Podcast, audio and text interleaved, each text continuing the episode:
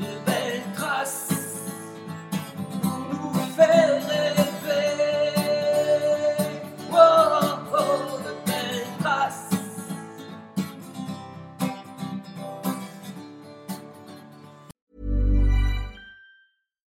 Here's a cool fact a crocodile can't stick out its tongue. Another cool fact you can get short term health insurance for a month or just under a year in some states. United Healthcare short term insurance plans are designed for people who are between jobs, coming off their parents' plan, or turning a side hustle into a full time gig. Underwritten by Golden Rule Insurance Company, they offer flexible, budget friendly coverage with access to a nationwide network of doctors and hospitals. Get more cool facts about United Healthcare short term plans at uh1.com.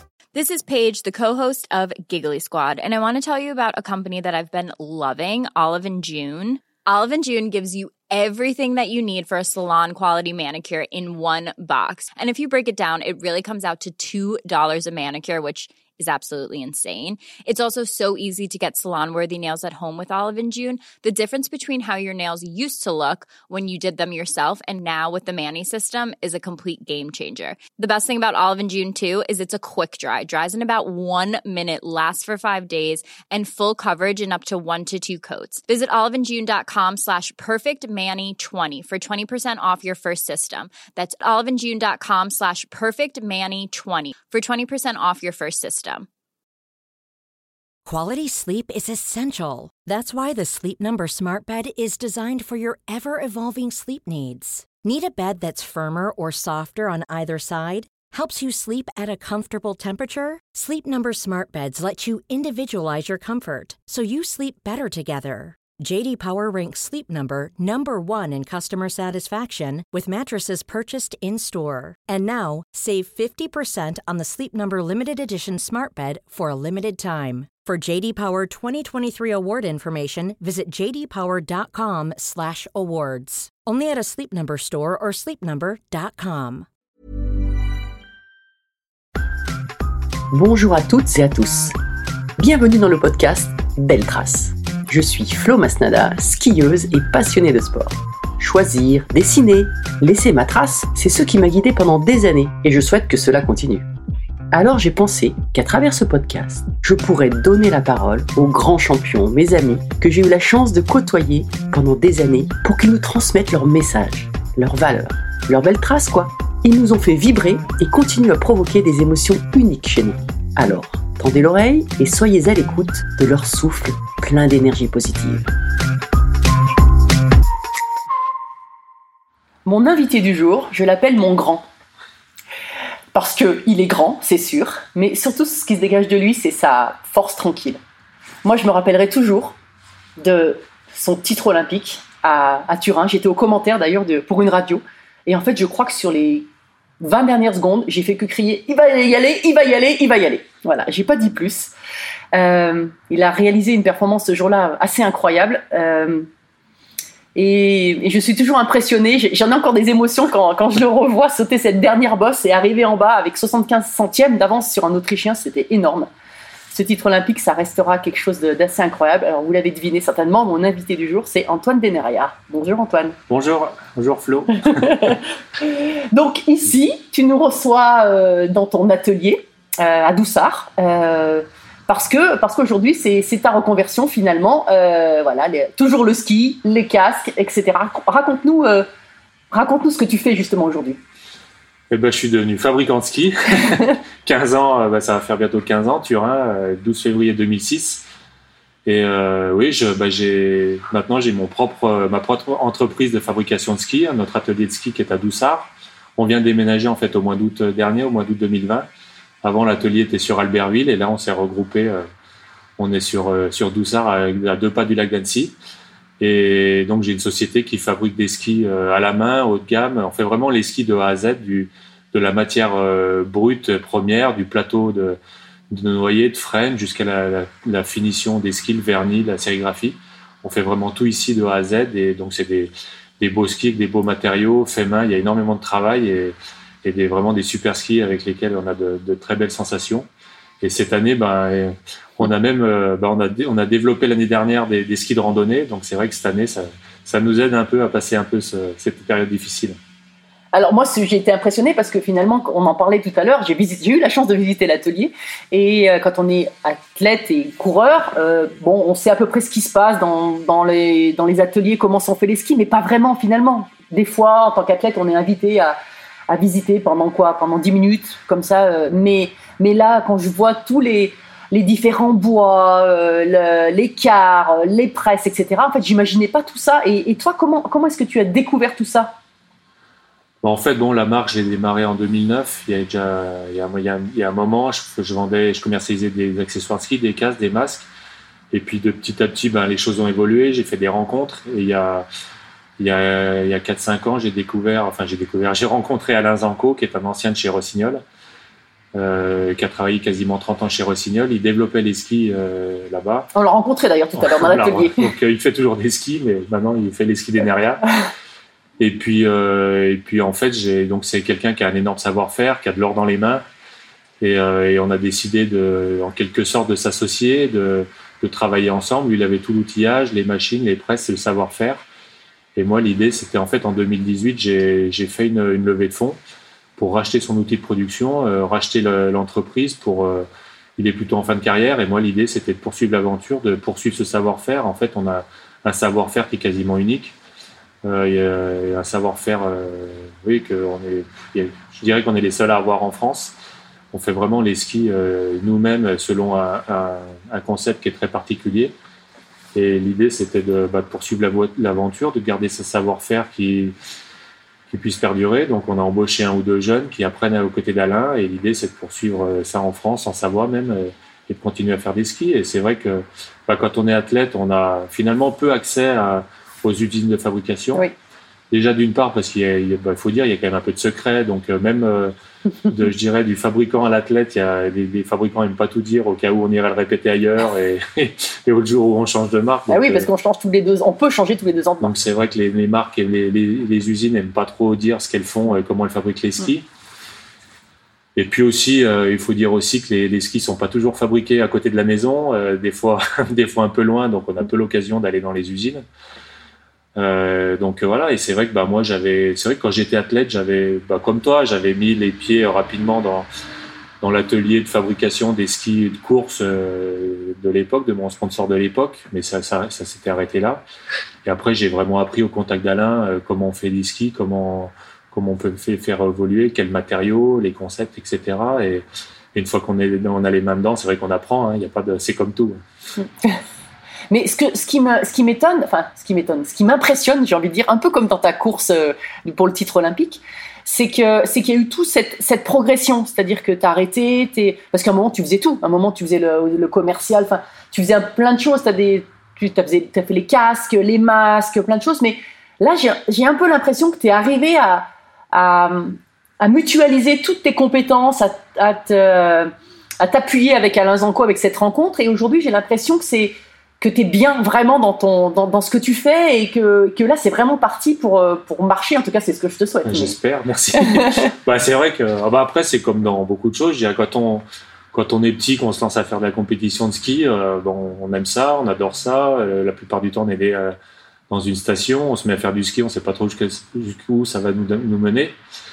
Et puis là, c'est un peu pareil. C'est vrai que j'ai j'ai pas mal bricolé, galéré. Enfin, l'entrepreneuriat, c'est pas facile, quoi. Et on attaque quelque chose, on sait pas où ça va finir, comment ça va se finir, et même si ça va se finir un jour. Euh, et puis donc, euh, ouais, j'ai commencé en faisant des à l'arrêt de ma carrière, j'ai eu j'ai eu cette idée de monter ma propre marque. Euh, j'ai commencé en... Ce qui est assez inédit, hein, parce que dans, dans le ski, enfin, il y, a eu- il y a quelques champions qui ont monté leur, leur marque de ski Ouais, ou leur marque de. quelques-uns, Mais pas tant que ça. Hein. peu. Puis en tout cas, au niveau français, ça faisait un moment. C'était Oui. dernier, c'était c'était Vuarnet, Kili, euh, Léo Lacroix. Léo Lacroix, Voilà, c'est oui. vrai. Donc depuis, ça s'était pas fait. Et puis moi, j'ai eu, bon, ouais, j'ai quand j'ai arrêté ma carrière, j'ai eu l'idée de monter ma, ma marque. Euh, j'ai réussi à refaire avec mon réseau, de, de lancer, euh, de refaire faire des casques et des masques de ski. Mais ça, c'est vrai que je bricolais, euh, je bricolais euh, entre guillemets depuis chez moi avec des fournisseurs, un, un prestataire de logistique. euh, J'organisais tout entre guillemets depuis ma cuisine, quoi. Donc, Ouais. euh, puis moi, ça l'a mangé. Et puis, bah, de fil en aiguille, on fait des rencontres, on s'organise, on fait mieux, on, voilà. Et c'est vrai que j'ai fait, euh, bah, j'ai fait les salons tout seul, j'ai fait le commercial, j'allais dans les magasins avec mes catalogues et mes échantillons prendre des commandes. organiser la, la production, le stockage, les livraisons. Donc c'est vrai que c'est finalement de, de, de fil en aiguille, j'ai un peu appris un peu tout, un peu tout ce qu'il y a à faire quand on s'occupe d'une marque, quand on a une marque ou une, une société. Puis là, c'est vrai qu'on est un peu mieux organisé parce que bah, maintenant, on a, on a des beaux locaux, on a un atelier, un showroom, un concept store, euh, j'ai des employés. Avant, j'avais voilà, pas d'employés. Donc, on apprend tout, on apprend beaucoup de choses sur le tas. Mais malgré tout, je fais toujours beaucoup de choses moi-même parce que je vais, je vais toujours sur les salons, je fais toujours, euh, je vais toujours prendre des commandes, je vais toujours voir mes clients, les magasins, euh, leur montrer les nouvelles collections, euh, prendre des commandes, organiser les livraisons. Donc, je fais encore euh, énormément, énormément de choses. Ce matin, je, je montais des fixations euh, sur mes skis de randonnée que je vais, que je vais livrer demain. Donc, euh, je mets la, la main à la pâte un peu partout. Puis surtout, je, gère la boîte. Donc ça, en- surtout en ce moment, c'est pas simple. Oui, mais en même temps, je pense que c'est ça qui est génial, c'est que même les gens que tu rencontres, euh, le champion est vraiment là, investi. C'est pas juste euh, je donne mon nom et mon image et puis on met un logo. Et comme ça se passe dans beaucoup de, sportifs qui sont sponsorisés, on va dire. Toi, là, vraiment, on peut dire que tu es au cœur au cœur de, tes, de tes produits, de tes skis, de tes casques, etc. Et c'est ça, ça doit forcément aider aussi un petit peu quand même. Ouais, ça aide. C'est sûr que quand les gens se rendent compte, ils sont souvent impressionnés. Mais c'est vrai que je suis là, euh, bah, je suis là de 8h à 18h. Je suis, euh, je suis ici, euh, je bosse là, j'ai mon bureau Enfin, des fois, là. tu vas faire un peu du ski de rando quand Puis même. des fois, je fais du vol week-end. Mais je suis, je suis tout, c'est mon boulot à plein temps, voire plus. Donc, euh, oui, je suis tout le temps là, tout le temps à la boîte, euh, à gérer tout ce qu'il y a à gérer, organiser les choses, à aller faire essayer des skis ou à monter des fixations. C'est mon boulot à plein temps et je suis tout le temps là. C'est vrai que je suis pas, j'ai pas vendu mon nom et puis euh, et puis des gens s'organisent pour moi. C'est vrai, euh, c'est vraiment moi qui gère les choses et qui, qui suis là tout le temps, qui prend des décisions, euh, ouais, qui, qui drive le truc quoi. Donc c'est, bon, en même temps c'est hyper passionnant et c'est c'est génial parce que je suis commencé, j'ai commencé de, je dirais de pas grand chose, d'un design sur un logo et puis aujourd'hui ben j'ai j'ai mes locaux, j'ai mon entreprise, ma fabrique de skis. euh, je, vends, j'envoie des skis en Corée, en Chine, au Japon, euh, aux États-Unis, donc c'est plutôt sympa. Alors finalement, euh, si on revient sur le, le côté sportif, est-ce que, est-ce que ta carrière, tu l'as aussi construite comme ça? C'est-à-dire, euh, enfin, par quoi tu as commencé? Est-ce qu'il y a des gens qui t'ont inspiré? Quelles ont été les rencontres que tu as faites qui t'ont marqué, qui ont peut-être changé ta carrière? Bah, c'est vrai que j'ai toujours eu, moi, j'ai eu un parcours assez, euh, comment dire, euh, j'ai jamais, je dirais, jamais fait vraiment beaucoup de bruit, surtout dans les petites catégories euh, adolescents. J'étais bon, mais j'étais pas, euh, j'étais pas le super crack. T'as pas gagné la Topolino et tout ça, quoi. J'ai été qualifié une fois, mais elle avait été annulée, il n'y avait pas de neige, Ah bon malheureusement. J'ai gagné la Scarafiotti, la Scara. Voilà. Ouais, quand pour même, ceux ouais. qui connaissent. J'ai fait des bonnes années, j'étais dans le bon groupe, j'étais, je dirais, je me suis toujours maintenu dans les, dans les, dans les 8-10 meilleurs mondiaux quand on, on, courait après en FIS, dans mon année d'âge, euh, dans les, dans les 10 meilleurs français. Mais j'étais pas, je gagnais pas toutes les courses. J'étais, j'étais là, de temps en temps je gagnais, mais des fois j'étais cinquantième. Enfin, j'étais dans le bon groupe. Et en fait, ça c'est, j'étais plutôt quelqu'un qui a travaillé dur, qui a, je pense que si j'y suis arrivé, c'est parce que j'ai beaucoup cru en moi. J'étais pas forcément tout le temps le meilleur. Il y avait, il y en a qui étaient bien meilleurs que moi, mais il y a eu des changements. Ben Après, quand on grandit, l'adolescence, euh, les choses changent. Il y en a qui étaient devant, qui passent derrière. Euh, euh, quand on est à l'adolescence, certains pensent à autre chose. Enfin, il y a tellement de choses qui se passent. Et moi, j'ai toujours persévéré, travaillé. Et, puis, petit à petit, ben, j'ai réussi à gravir des échelons, des marches comme ça. Et, c'est vrai que ben, ça a été, plutôt une carrière. il y a eu des hauts, des bas, des moments où c'était vraiment la galère, quoi. Mais malgré tout, j'ai toujours persévéré. C'est comme ça que j'y suis arrivé, quoi. Et, et là, c'est un peu ça. C'est que ça fait ma, ma, ma marque, mon entreprise, ma reconversion. Disons que ça fait maintenant, j'ai arrêté ma carrière euh, il y a, une, tre- il y a 13 ans, en Mm. 2007. Mais petit à petit, eh ben, à force de, de travailler, d'y croire, de bosser, ben, on arrive à faire des choses, quoi. Mm. C'est- un peu ça. Ouais. Ma carrière, c'était un peu ça. C'était euh, bah, des fois j'étais devant, j'ai fait des podiums en championnat de France, j'ai fait des, des, beaux- des bons résultats, mais des fois j'étais, je passais des saisons où j'étais, j'étais pas forcément bon ou où il y en a qui pensaient pas forcément que j'allais y arriver. Puis moi, j'ai toujours cru et c'est comme ça que j'y suis arrivé, quoi. Et euh, donc, euh, ce podcast s'appelle Les Belles Traces. Euh, en ski, on fait des traces, bien évidemment. Et toi, est-ce que tu, as, tu penses avoir suivi la trace de quelqu'un? Est-ce que tu as été inspiré par, un- par un champion ou pas? Mais d'ailleurs, pas forcément dans le ski, hein, peut-être ailleurs. Bah, moi, j'avais quand j'étais petit, ouais, j'avais évidemment, j'avais des idoles. je pense que la toute première, c'était c'était Philippe Vernoret, en fait, que pas grand, malheureusement, dirais au niveau français, pas, pas grand. Oui, dis-nous qui c'est exactement. Euh, Parce que... Philippe, Philippe Vernoret, en fait, c'est un skieur de, de Morillon. Ça fait, il vient du même village que moi. Il a couru en, il a fait des coupes du monde pendant à peu près 10 ans. Il a fait les Jeux de Calgary, de Sarajevo. Il était dans les, il a fait 11e au chemin du monde. Donc à l'époque, dans les années 80, c'était, euh, c'était une période où le, le ski français était plutôt en galère. Mm. Et il a fait partie de cette équipe de France qui était, euh, je dirais, renaissante suite à, il y a eu des histoires dans les années 70. Enfin, on va pas revenir dessus là, Oui. mais cette, euh, cette équipe de France qui est arrivée derrière, qui a galéré. Et lui, à ce moment-là, il était dans les, bah, c'était les bons skieurs qui, mais quand ils étaient dans les 10-15, c'était un exploit, quoi, Mhm. en Coupe du Monde. Donc, euh, bah, c'était, euh, c'était le gars de Morillon qui a fait 10-12 ans de, de Coupe du Monde, qui a fait les Jeux Olympiques. Et que je voyais, en fait, mon, mon père l'avait entraîné quand il était au ski club. Et c'était mon idole. Donc, je voyais tout le village derrière lui. À l'époque, il y avait, sur les chaînes nationales, il y avait le ski le samedi. Et quand je rentrais vite de l'école pour le regarder à la télé, euh, et puis c'est voilà, j'ai eu envie de faire comme lui. euh, j'avais envie de. Je voyais que tout le monde était derrière lui. Quand ça allait bien, tout le monde rigolait. Quand ça allait pas, bah, tout le monde était déçu pour lui. Et c'est vrai que c'est un peu lui qui m'a. C'est par lui que j'ai découvert le ski, la descente, et que ça m'a fait rêver. Et j'avais j'avais 5-6 ans. Enfin voilà, c'était vraiment. euh, c'est lui qui m'a donné un peu envie de faire partie de l'équipe de France et de faire. Bah, après, j'ai regardé les cours, j'ai vu Cla- Klamer, Muller, euh, Zurbriggen. Euh, c'est eux qui m'ont donné vraiment envie de, de faire la descente et de. C'est vraiment la descente qui me faisait rêver, quoi. D'accord. Et justement, qu'est-ce que tu as mis en place pour, euh, pour atteindre tes objectifs? Bah petit, euh, je dirais que c'est surtout que je rêvais, quoi. C'était, Ouais. vrai, c'était vraiment. D'où l'importance d'avoir un champion dans un club hein, pour. Ah ben, Exemple, hein. oui, c'est hyper. euh, c'est pour ça que les, les champions, c'est important. C'est important d'en avoir et c'est ce qui donne envie aux jeunes, je pense. De, bah, c'est comme ça que les vocations naissent chez les jeunes et d'avoir des, des exemples, c'est hyper important pour les jeunes. Mm. Moi, c'est vrai que c'est, ça m'a fait rêver et je pense que si j'en suis arrivé aussi, euh, enfin, ce que j'ai, le peu que j'ai fait, c'est parce que j'en rêvais. C'était, c'était un rêve de gosse. Il y en a qui m'ont fait rêver. Mon père m'emmenait à Val d'Isère, où à l'époque il y avait une descente à Morzine euh, de Coupe du Monde. Mm. Quand je voyais euh, Zurbriggen, Müller euh, et Heinzer, enfin Heinzer c'était un peu plus tard, mais ça me faisait rêver, quoi. J'avais envie de faire comme eux.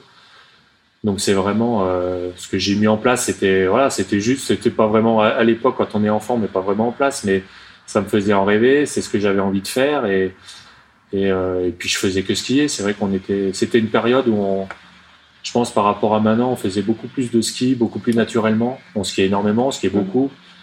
Euh, on skiait du matin au soir, le mercredi, le samedi, le dimanche, les vacances quasiment tous les jours. Et même quand on n'avait pas entraînement, euh, moi et mes copains, on, se, on mangeait vite un sandwich entre midi et deux et on allait skier. On faisait des, des- des heures et des kilomètres de piste entre nous. Et c'est voilà, c'est comme ça que, que j'ai. Voilà, c'est- cette passion, elle, vient de là, quoi. Et c'est comme ça que tu as appris à glisser et que tu as eu ton surnom de Lucho Alfan qui t'appelle Glissman, c'est ça? Ouais, c'est un peu ça. Alors ça, je l'ai fait un peu sans savoir, mais bon, Morillon, faut dire qu'il y a, il y a quand même pas mal de pistes bleues, de pistes vertes. Alors il y a quelques pistes un peu raides, mais mais un de nos grands jeux quand on était petit, c'était on se faisait nos derbies là sur on a une piste de verte euh, Marvel pour ceux qui connaissent Morillon. Et en fait, on, bah, on faisait nos derbies entre nous et c'est vrai que je gagnais souvent ce petit jeu-là sur la piste verte. C'est souvent moi qui arrivais le premier en bas et et à force de faire euh, des heures de ski libre comme ça avec les copains, euh, tout droit sur des pistes vertes ou bleues, bah, j'ai appris à glisser euh, sans le savoir. Et c'est vrai que c'est c'est aussi. Peut-être que cette, ce, don, il vient aussi peut-être de là. Quoi. Et pourtant, tu es champion olympique sur une piste où il n'y a pas tant de glisse que ça. Il y en avait un peu Un au petit peu, mais mais, pas il n'y tant a que pas ça. que de la glisse. ouais. Voilà, il n'y avait pas que de la glisse. Et Ouais. tu arrives, je rappelle le contexte, euh, tu, à l'époque on partait en fonction des, des entraînements Mm. et tu survoles cette semaine, hein, euh, vraiment incroyable. Voilà, tu gagnes les entraînements et quand on gagne, le, enfin, quand on gagnait à l'époque l'entraînement, dernier entraînement, on partait 30. Donc euh, on s'est lancé en dernier, etc. C'est un peu le système de la Formule 1 Voilà. inversé. Quoi. Voilà, pour, pour le suspense, etc. Donc le meilleur va s'élancer à la fin. Donc il y avait des Mm. jeux, il y en a qui freinaient un peu avant et toi, mais tu étais tellement vite que même en freinant, tu gagnais encore l'entraînement, donc tu t'élances 30e. Donc on dit- franchement, en tant que spectateur, on s'est dit, voilà, comment il va tenir la pression, quoi, on est aux Jeux Olympiques, etc. Donc je voudrais que tu nous, que tu nous rappelles comment, là, dans, dans quel état. ou- Non, non, non, mais juste les, les dix dernières minutes, là, quand, quand tu es au départ, à quoi tu penses? Est-ce que tu entends le chrono des autres? Euh, Que te dit ton, euh, ton fameux technicien? Parce qu'on rappelle, voilà, tu parlais ici, tu fais des skis, mais allez, voilà, les skis, c'est indissociable du skieur, quoi, pour la glisse euh, et pour la technique. Donc, transporte-nous euh, quelques années en, 2000, euh, en 2006, euh, au départ, dans ces 5-10 dernières minutes. Qu'est-ce que tu fais? À quoi tu penses? Bon, après, bon, ça serait trop long à raconter, mais après, faut, faut, faut aussi rappeler que je m'étais fait Oui, mal au genou un, an an avant. avant. Je m'étais fait opérer des croisés euh, 13 mois jour pour jour avant. Je m'étais fait mal à Chamonix. Et, et, et c'est en fait c'est là que j'ai commencé à. En fait, j'avais, j'arrivais à 30 ans. Je m'étais, il y avait normalement quand je me suis blessé, je suis pas du monde de Bormio. J'arrivais à 30 ans, ça faisait 2-3 ans que je faisais des podiums en Coupe du Monde. J'en gagnais à Val Gardena, euh, le podium à Lake Louise, je gagnais à Cuitefiel. Et puis, euh, à l'amorce de la saison 2005, euh, je m'étais dit, là, il y a, les chevaux du monde de Bormio, les Jeux de Turin, et puis encore des chevaux du monde à Auvray. Je m'étais dit, là, il faut, faire une médaille. Sur les trois ans, il faut faire une médaille pour en avoir au moins une, quand j'arrêterai ma carrière. Et puis, en fait, bah, je me fais le genou à Chamonix, et en fait, tout de suite, je me suis mis dans. C'était un peu fou, mais j'ai dit à, mes coachs, à mon père qui était là au dernier entraînement quand je me suis fait mal, j'aurais dit, je serais pas champion du monde, mais je serais champion olympique. Pour, euh, ça m'est sorti comme ça pour les rassurer, parce que. Et puis en fait, je suis À, parti. à la Edgar Gros-Piron, finalement. mais en fait, c'est- il Edgar fait Gros-Piron. partie- j'ai Hein lu, enfin j'ai lu, entendu, enfin quand on a le temps, on, lit, on regarde Oui. pas mal de choses, mais j'avais, en fait, j'avais, il y a deux trois phrases que j'avais lues d'Edgar qui m'ont un peu inspiré euh, à ce moment-là. Ouais. Et, euh, et notamment, je crois qu'il avait dit qu'il faut, faut, faut que les autres euh, voient que leur plus gros problème, ça va être toi. Il avait sorti Ouais, un truc comme ça. Et je m'étais un, peu- mis dans, enfin, je m'étais dit beaucoup de choses, mais tota- notamment ça. Enfin bref, après donc j'ai été opéré par le professeur Chamba et et après attaqué la rééducation à Hauteville et je m'étais mis dans un truc où bah, il fallait que je revienne pour les JO. Et en fait, c'est comme si ma préparation olympique, elle avait commencé un an avant euh, sur la table d'opération à Lyon avec euh, Pierre Chamba. Et en fait, euh, déjà à la rééducation, j'avais repiqué les images des- de la descente des JO de Turin parce qu'on l'avait fait deux ans avant Coupe du Monde pour me préparer mentalement à cette course et à la visualiser dans ma tête en fait. Donc euh, je la, ça faisait un an en fait que je la préparais cette course. Après bon la saison est arrivée, euh, il y a eu les premières euh, descentes, euh, ça a été plus ou moins bien suivant les conditions. Des fois ça allait bien, des fois ça allait pas bien, mais mais moi je m'étais vraiment mis dans le truc où il fallait où je serais prêt le jour J, le jour de la descente quoi. Et puis donc est arrivé, euh, et je fais neuvième à Kisbull euh, deux, deux, deux ou trois semaines avant, alors que j'avais jamais fait dans les 10 à Kids. Donc euh, entre parenthèses, j'avais quand même appris à tourner entre deux. J'étais pas que un glisseur.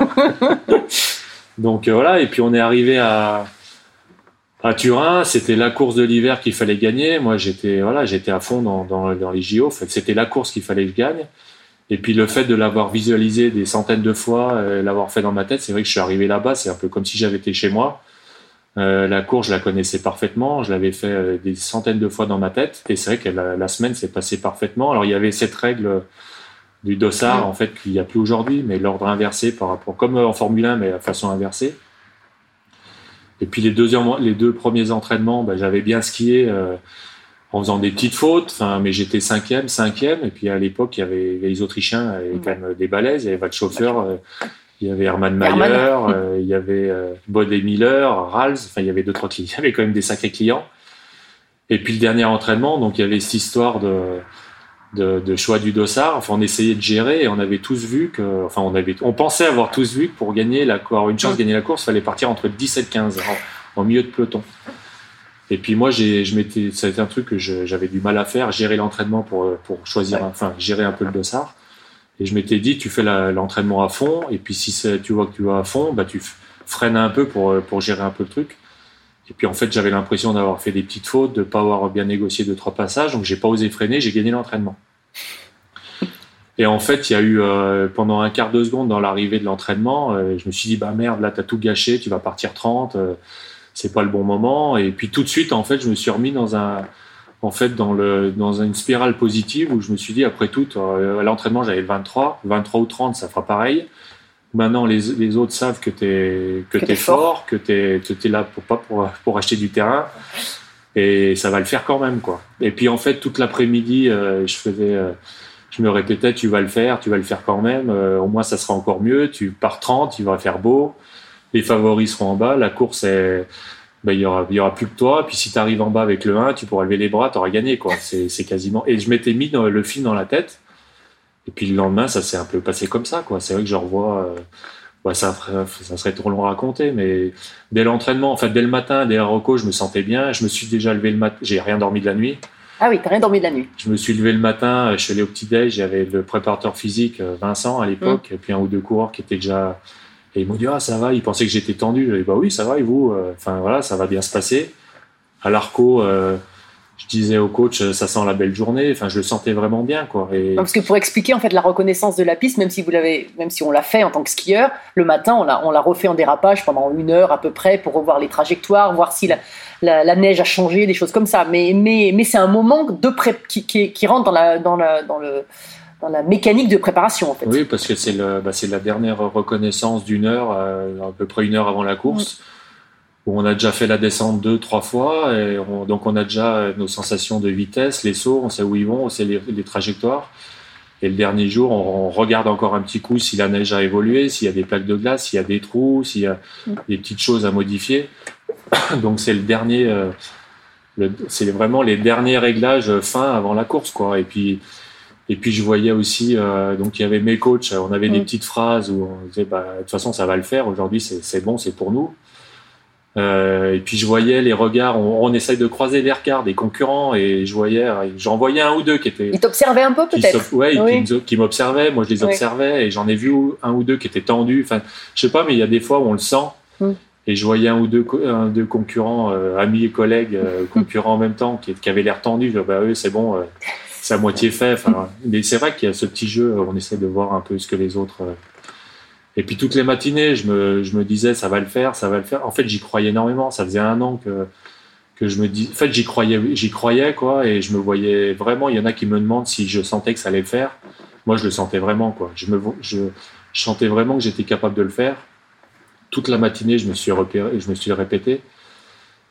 Et donc, on a fait la, on a fait la reconnaissance. Après, j'ai fait un ou deux, une ou deux pistes de ski libre. Euh, Je me souviens encore de, de à la fin de la reconnaissance, j'ai croisé Marc Gerdelli, en fait, euh, Ah oui. en bas de la course, enfin, en bas de l'entraînement, de de la Ça, reconnaissance. Marc Giordelli, très grand champion euh, autrichien qui a tout gagné. hein. Et, et alors, c'est marrant, il m'a dit une, petite phrase.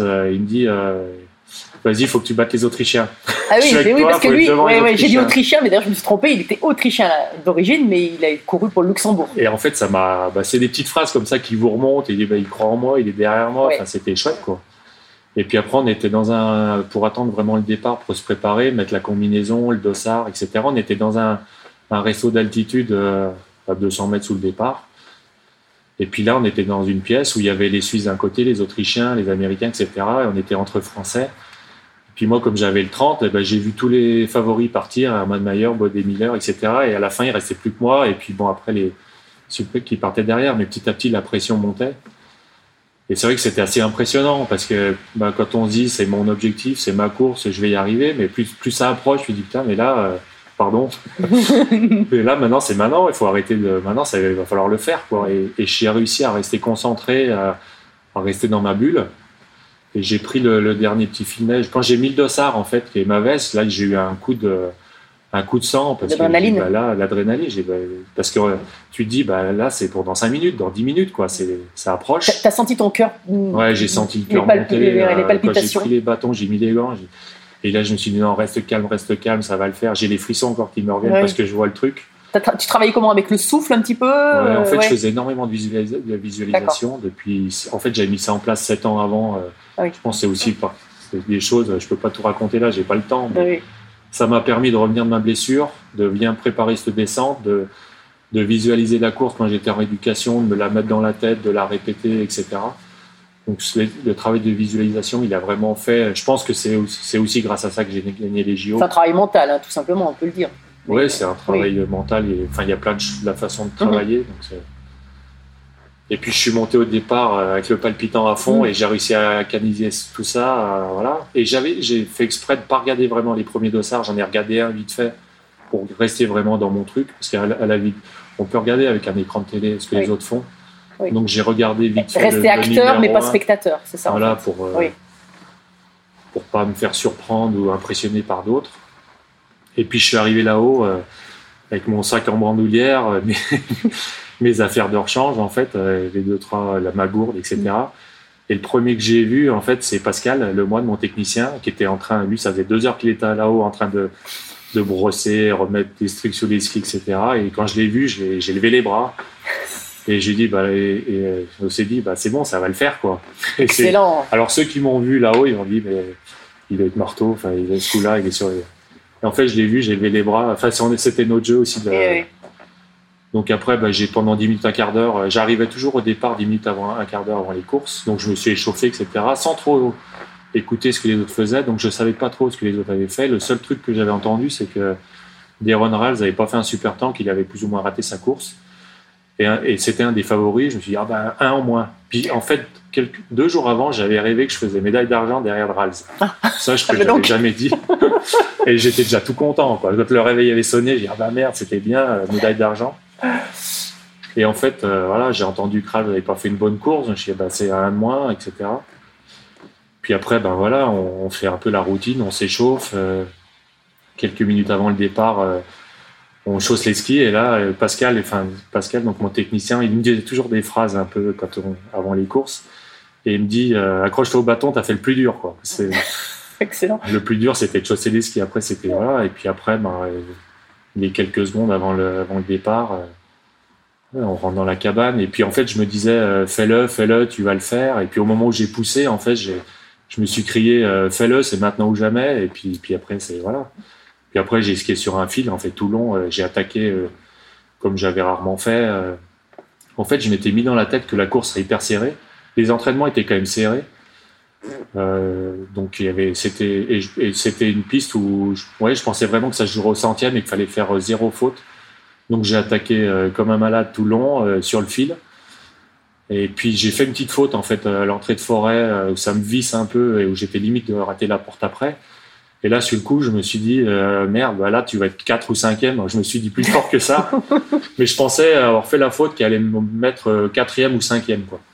Ah, c'est drôle parce que moi j'ai eu la même sensation. Alors moi j'ai pas été médaille d'or, j'ai été médaille de bronze, mais quand je mets la main dans la porte euh, au sommet euh, à Nagano en 98, donc euh, de nombreuses années avant, j'arrive en bas et je me dis pff, ouais, juste pour faire 4 ou 5e. Mm.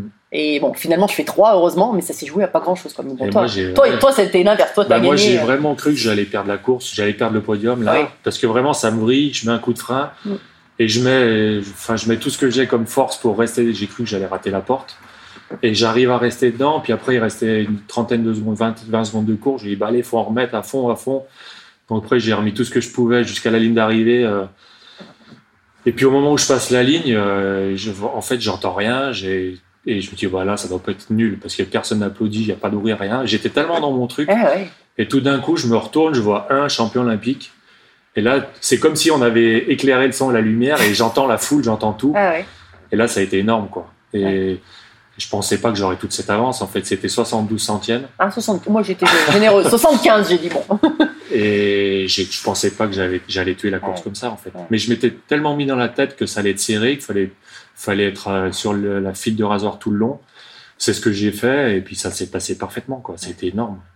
Ouais, c'était énorme. D'ailleurs, moi, j'étais, j'étais là-bas en tant que, en tant qu'attaché de presse pour le comité olympique. Donc après, je me suis occupé euh, des médaillés et notamment de, de toi. Et euh, je me rappelle, en fait, t'étais- t'étais comme un zombie un peu ensuite, euh, parce qu'avec l'émotion, je pense, enfin, le passer d'une, concentration tellement intense à, à l'explosion de joie. Et je me rappelle, en fait, tu, tu me je te disais, bon, euh, allez, cette interview-là, tu, tu passais, tu, tu faisais oui, oui, oui, tu faisais, mais Ouais, sans te rendre compte. c'est, quelque chose qu'on peut pas. C'est difficile à expliquer. et non, mais tu peux pas peut- te préparer pour ça. On n'y est pas préparé. Ouais. Et même si on t'y explique, tu peux pas comprendre. Enfin, c'est, ce que je raconte maintenant à d'autres.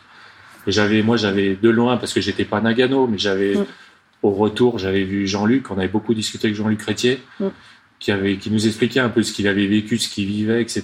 Et on dit, ouais, il rigole quand même, c'est pas ça. Mm. Et en fait, quand on le vit, on se rend compte que c'est un truc incroyable et que Ouais. c'est, c'est un truc qu'on peut pas préparer. euh, C'est un truc qui tombe dessus. Enfin, c'est énorme. C'est, Et moi, ce qui m'a aussi marqué, c'est quand on est arrivé au Club France, parce que quand les médaillés font le circuit média et après on arrive au Club France pour fêter la médaille. Euh, donc jusqu'à maintenant, tu avais été transporté, enfin j'ai l'impression sur ton nuage sans trop te rendre compte, en fait de tout Mm. ce qui se passait. Et quand on est arrivé au Club France, déjà il avait été envahi par les supporters, le fan, les fan clubs de- d'Antoine Deneria, de Morillon et des alentours. Donc ça c'était assez incroyable. D'ailleurs, on poussait les murs, on poussait les murs, c'était assez incroyable. Et en fait, tout d'un coup, tu les as vus arriver et je me rappelle à la fois c'était une émotion incroyable, mais ça t'a mais séché quoi. Je me rappelle, tu t'es assis un moment.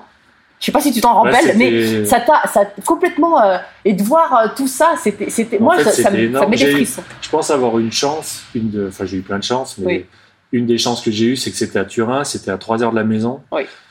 Euh, c'était comme des conditions assez spéciales, c'était pas à l'autre bout du monde en pleine nuit.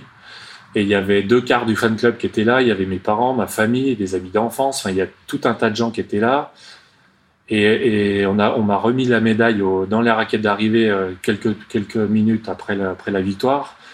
Donc ça a été une journée incroyable, quoi. Et, et mes, mes parents, ma famille, mes amis, ils ont vu. euh, ils sont levés le matin, ils sont partis de Morillon, ils sont allés voir une descente olympique. Je gagne. euh, la Marseillaise, champion olympique. Enfin, c'était une journée de, de malade. C'est une journée comme on- peu de gens en vivent, quoi. Et ça a été un, autant pour eux que pour moi, ça a été un choc de, de fou, quoi. Et, Mm. Et de vivre ça du matin, ils ont monté dans le car le matin, ils ont fini au Club France le soir avec le champagne et le, et le ministre des Sports à l'époque et Jean-François Lamour. euh, Jean-François Lamour, il y avait le Prince Albert, il y avait, Oui. enfin, c'est un, truc- un truc de fou, quoi. Donc, euh, c'est vrai que ça a été des émotions euh, fantastiques et, et ouais, c'était, c'était complètement énorme. Et en plus, moi, bah, après, moi, bah, je, je me fais mal au genou un an avant. Je, m'étais dit, je me disais, je m'étais dit tellement de choses pendant un an. Et je m'étais dit, euh, et je me disais, euh, être champion olympique, c'est beau, mais si tu arrives à le faire en revenant d'une blessure, d'un genou, ça sera encore mieux. Enfin, je m'étais tellement répété de choses pendant un an pour me persuader que j'allais y arriver, que j'allais le faire, que quand, quand ça arrive, euh, enfin, c'est, incroyable. Le matin, avant la course, je disais, c'est bon, ça va le faire, c'est ton jour. Je m'étais, vraiment, je m'étais préparé à ce que ça le fasse. C'était, enfin, c'est un peu bizarre de dire ça, mais, mais je pensais vraiment que j'allais pouvoir y que j'allais le faire. Mais quand tu le fais, c'est énorme, quoi. Quand j'ai vu, enfin, tu vois premier champion olympique, enfin, c'est, puis derrière, c'est quand même, euh, c'est, Valchauffeur et Kernen qui avaient déjà fait deux médailles championnat du monde là-bas en 97. Il y avait, il y avait Hermann Mayer au départ, il y avait Bodé Miller, il y avait, enfin, il y avait des bons, quoi. Donc, et puis la, la course avait lieu à la Rivière, il y avait, Mm. il y avait rien à dire, quoi. Donc, c'était vraiment une journée de, une journée de fou, quoi. Et c'était des, mo- des émotions, euh, ouais, c'est des, des trucs qu'on n'oublie pas, quoi. Alors justement, dans, cette, euh, dans tout ton parcours, finalement, euh, qu'est-ce que tu as appris et quelles traces tu penses avoir laissées dans le, dans le ski et, et plus que dans le ski, d'ailleurs dans le monde olympique et dans le monde, dans, dans le paysage des sportifs français, quoi, je pense? Bah, déjà, hein. j'ai laissé une trace dans le monde du sport, dans le milieu du sport français, c'est déjà énorme parce qu'il y a tellement de, il y a tellement de grands champions dans, dans beaucoup de sports et il y a tellement de grands champions en France que d'avoir laissé ma petite trace, c'est déjà, moi, c'est déjà, c'est déjà beau. Après, euh, quelle trace euh, je, pense être, euh, avoir laissé la trace de celui qui a, qui a toujours persévéré, qui a travaillé, qui a cru, qui avait des rêves. Euh, c'est ce que je dis au- quand on quand on quand on me demande des fois j'avais- j'interviens ou je discute Mhm. avec des enfants des jeunes et, et je leur dis il faut juste avoir des rêves y croire et travailler fort et, et quand on travaille et qu'on a des rêves et qu'on s- on peut y arriver quoi tout est possible et moi je pense avoir eu un parcours euh, qui, qui était pas tous les jours facile euh, je viens d'un petit village, Morillon, il y a 600 habitants. Euh, je viens pas d'une grosse station. Et c'est ce que je dis. À partir du moment où on a des téléskis, des télésièges et de la neige, on peut, y arriver. Euh, c'est pas la peine de, enfin, c'est des choses simples. Et ce qu'il faut, c'est y croire et travailler, croire en soi. Et c'est, c'est pas tous les jours facile. Il y a des moments de doute, il y a des moments, il y a des blessures, il y a, des galères et il faut persévérer, quoi. Et, voilà, c'est, je pense que c'est, c'est ma trace. J'ai pas fait, j'ai pas gagné 50 courses, j'ai pas, j'ai pas gagné de globe, mais j'ai gagné quelques courses, quelques belles coupes du monde. Euh, pendant 3-4 ans, j'étais, je pense, dans les meilleurs descendeurs du monde. Euh, et à force de persévérance, de, de travail, parce que j'étais, oui, j'étais un grand glisseur, parce qu'à force des pistes, à faire, à force des, pistes vertes tout droit à Morillon, ben, j'avais appris à glisser. Techniquement, j'étais pas forcément le, plus doué de tous, mais j'ai travaillé et j'ai même réussi à faire des places dans les 5, dans les 10 en Coupe du Monde après en Super G, euh, à faire dans les 10 à Kitts, à Bormio. Donc, euh, donc mais tout ça, c'est vrai que j'ai, quand même travaillé assez dur pour progresser sur. Euh, pour, euh, bah, j'avais des gros points, j'avais des points forts, mais j'avais, j'ai fait progresser mes points faibles pour, euh, pour arriver à voilà, avoir un niveau qui était, qui était acceptable pour aller chercher des Coupes du Monde. Et puis j'ai énormément travaillé mentalement à base de visualisation pendant 6-7 ans. Parce que j'ai eu quand même des moments où j'étais euh, à deux doigts d'être viré de l'équipe de France. Euh, l'été avant les Jeux de, de- les Jeux de, de Salt Lake en 2002, l'été 2001, j'étais, j'avais un pied en dehors d'équipe de France. Je payais mes stages, euh, je payais mes hôtels, etc. Comme c'est Ouais. arrivé à certains. Et puis j'y ai cru, je, je me suis accroché, j'ai travaillé différemment, et puis j'ai j'ai réussi à aller à, à Salt Lake. Donc euh, voilà, j'ai j'ai eu des gros moments de doute, des moments où ça allait pas, mais j'ai toujours réussi à, dans, les, dans ces moments-là, des ces moments difficiles, à, à, à, à travailler sur moi-même, à chercher des solutions, à chercher ce qui était bon pour moi, pour, euh, pour progresser, revenir. Et puis, puis, puis je me suis, euh, voilà, j'ai, je me suis endurci comme ça, j'ai appris, euh, moi j'ai appris comme ça. En fait, euh, à chaque fois dans les périodes, je dirais, de doute et de galère, c'est là où j'ai appris le plus et où je suis revenu plus fort derrière. Quoi. Alors justement, de tout ça, est-ce que tu en as tiré une, une devise ou un, un motto, comme on dit en anglais, qui est difficilement traduis- traduisible en français, quoi, mais est-ce que tu en as une devise que tu, qui te sert encore aujourd'hui?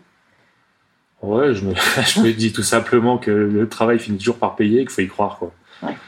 Et encore plus maintenant, dans les périodes comme ça où c'est difficile, le monde de la montagne est en galère, euh, les stations n'ouvrent pas, enfin, puis après en règle générale, on est en période de pandémie, c'est difficile pour euh, tout le monde, il y a, des, choses dramatiques, il y a des, drames humains, etc. Et je pense que bah, faut toujours y croire. Après, côté, voilà, faut croire au jour meilleur, il faut pas oublier que Enfin, moi, à titre perso, je- j'oublie pas qu'il y a des gens qui sont beaucoup plus à plaindre que moi. Donc, ça aide aussi à, à relativiser certaines choses. Donc, euh, ouais, il faut y croire, il faut faire le dos rond, euh, il faut savoir aussi apprécier des choses simples. Je vois, euh, qu'on en parlait tout à l'heure. euh, maintenant, je me suis mis à faire du ski de rando. Et, enfin, j'adore prendre mes skis, faire une heure et demie ou deux heures de montée. Apprécie la neige, le calme, la poudreuse, la montagne. euh, on apprécie finalement encore deux fois plus euh, le, milieu dans lequel on a la chance de vivre. Donc il y a des choses simples comme ça qu'il faut savoir apprécier. Et puis après, le reste, euh, il faut faire le dos rond, travailler. Et puis, puis il y aura des jours meilleurs. Donc je crois qu'il faut, il faut aussi relativiser. Et puis, et puis je pense qu'il y, a des- y, y, y a des choses tellement plus graves dans la vie. Enfin, il y a des choses qui, il y a des gens qui vivent des, des, des choses tellement plus graves, plus dramatiques que nous que voilà, c'est nous on va ça va pour l'instant, pas se plaindre. Et donc, dans ton enfance, pour, dans la même continuité, hein, dans ton enfance, tu parlais de rêves. Justement, est-ce que, quels sont tes rêves aujourd'hui? D'être heureux, continuer à être en bonne santé, ma famille aussi, parce que bah, maintenant j'ai j'ai des enfants, j'ai une famille euh, Des enfants qui font du ski. qui font du ski, ouais, qui ont 9 et 11 ans. Ça, va T'as pas peur euh, Non, tout va bien. Bah, je commence à me rendre compte ce que j'ai fait vivre à mes parents, pour tout, pour tout avouer. Il y a quand même des jours où je serre les dents et je ferme les yeux, mais bon, après, c'est qu'ils sont en pleine forme, ils s'éclatent, ils adorent le ski et le sport en général. Moi, le but, le seul but, c'est qu'ils soient sportifs, qu'ils aiment le sport et qu'ils se bougent. Le reste, qu'ils soient champions ou pas, c'est pas très grave. Euh, Moi, ce que je veux surtout, c'est qu'ils soient en bonne santé, heureux, qu'ils que ça soit pour faire euh, aujourd'hui c'est pour faire du sport du ski euh, mais s'ils vont jouer avec les copains euh, jouer au foot ou plus tard faire de la musique ou autre ce que je veux c'est qu'ils aient le sourire qu'il y a rien avec le sourire. Donc voilà ce qui est important c'est ça. Donc voilà moi mon rêve c'est que c'est que qu'on soit tous en bonne santé que les gens autour de moi soient heureux en bonne santé et le reste le reste ça ira. Bon, écoute, merci Antoine. Je crois qu'on va, on va terminer là-dessus parce que c'est, ce sont des belles paroles. Je suis sûre que ça va inspirer plein de monde de, suivre aussi ta trace. Euh, je crois que le message, il est très clair sur, euh, sur le travail, le fait d'y croire et, euh, et de se soutenir. Et puis que, qu'on a de la chance, nous en tout cas, euh, skieurs, d'avoir vécu euh, des années euh, à glisser sur la neige et qu'on, a, qu'on, qu'on veut continuer à le faire. Donc vraiment merci. Et puis, euh, et puis à bientôt parce que de toute façon, on va se croiser un petit peu en rando, j'espère. Euh, merci ouais à bientôt en rando je te ferai essayer mes skis Avec grand plaisir. merci. merci Merci à tous, chers auditeurs passionnés. Vous savez qu'en ski, on récompense les jeunes skieurs avec des étoiles. Alors, si ce podcast vous a plu et que vous voulez continuer à suivre les belles traces et à le faire découvrir aux amis, mettez non pas 3, mais 5 étoiles. Et pensez à écrire un petit commentaire pour m'aider à progresser et à dévaler les pistes encore plus vite. Allez, tchuss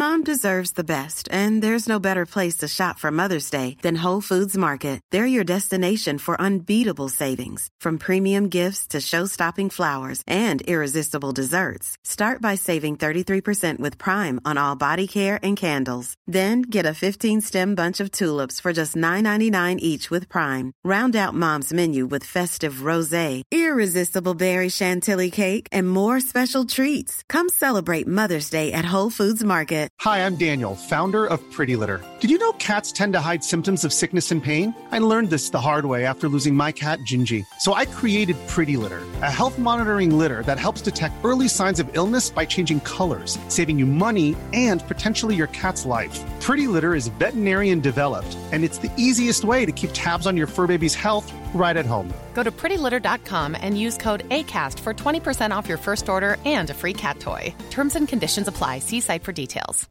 Mom deserves the best, and there's no better place to shop for Mother's Day than Whole Foods Market. They're your destination for unbeatable savings, from premium gifts to show-stopping flowers and irresistible desserts. Start by saving 33% with Prime on all body care and candles. Then get a 15-stem bunch of tulips for just $9.99 each with Prime. Round out Mom's menu with festive rosé, irresistible berry chantilly cake, and more special treats. Come celebrate Mother's Day at Whole Foods Market.